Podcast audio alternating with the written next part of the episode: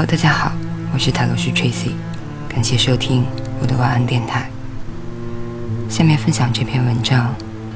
你的问题主要在于想的太多。身边有一个年轻的小朋友，最近有些焦虑。他即将大学毕业，马上就要踏入社会。我惊讶于他焦虑的事情跟眼下的人生似乎并不相关。一个要离开校园的人，若是焦虑工作的着落，诸如此类，倒是容易让人理解的。可是他的焦虑在于，他未来想立足的城市房价高的离谱。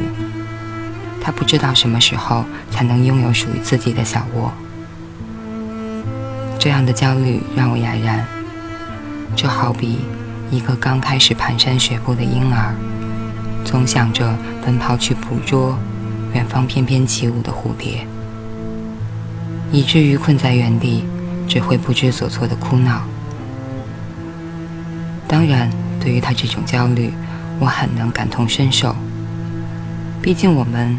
都曾有过一样迷茫失措的青春，我们都曾把，我们都曾错把想的太多当做上进，似乎不焦虑就是自甘堕落。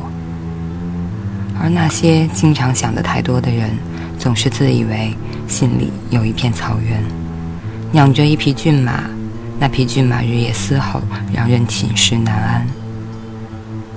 然而。走过那段青葱岁月，我反观从前，心里会觉得，那时的自己错过了当下，却并未真正拥抱未来。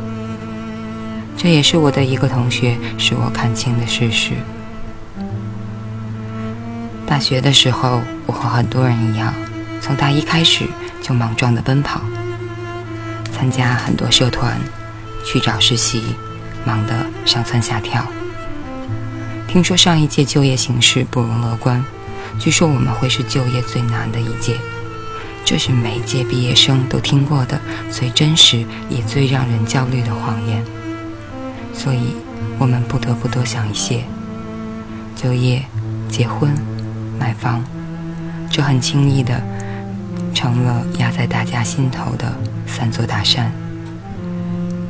还好，总是有一些另类的人。他有着和一般人不一样的节奏，他的存在似乎就是为了在不久的将来给我们一个打脸的教育。譬如杨子，杨子家境贫寒，兄弟三人都正是读书的年纪，父母的负担很重，杨子的大学自给自足，学费和生活费都是自己赚来的。仅此一条，我们就可以看出来。杨子是一个很上进并且很励志的人，但是在彼时我们的眼里并不是这样。他过得太悠闲了，心里似乎从来不想事儿。每天清晨和黄昏，他都会骑着那辆破旧的自行车，挨个宿舍去送牛奶。他真的太悠闲了，送牛奶都是吹着口哨，面带微笑。偶尔路上遇到熟人，他还会停留几秒，打个招呼，调侃几句。当然，他的兼职不止送牛奶，但这项兼职出现在公众视线的机会比较多，所以人人皆知。但他从来不缺席课程，也不错过学校里的重要活动。杨子仗义，乐于助人。有一次。班里面一个同样家境贫寒的同学，因为助学贷款没有及时到位，学费交不上，急得团团转。杨子一下借了几千块钱给他，这让我们这些伸手跟家里要钱、月月精光的穷光蛋大吃一惊。他自给自足，居然还能够攒下小金库。如此仗义热情的杨子，人缘自然很好。虽然他乐观平和，但是大家不免为他多想一些。你是个光脚的孩子，你应该多考虑一下未来。是是是，我们每个人都知道你很上进，但是这有什么用呢？送牛奶能送出个好工作吗？大家各持己见。有人建议他不要为了眼前这些小的利益，就放弃对未来更细致的规划。也有人建议他适当的时候可以翘课，出去给自己充充电。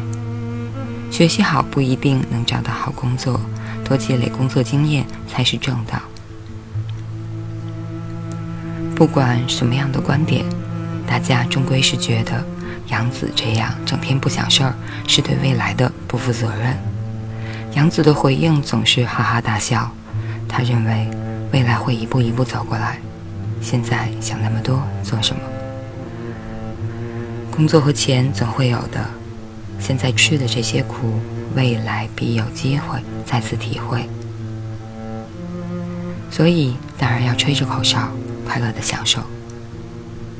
大家摇摇头，继续转身为自己的未来想那些该想和不该想的事情。焦虑写满每个人的脸，未来实在让我们。不能不想太多，以至于没有办法好好上课，好好快乐。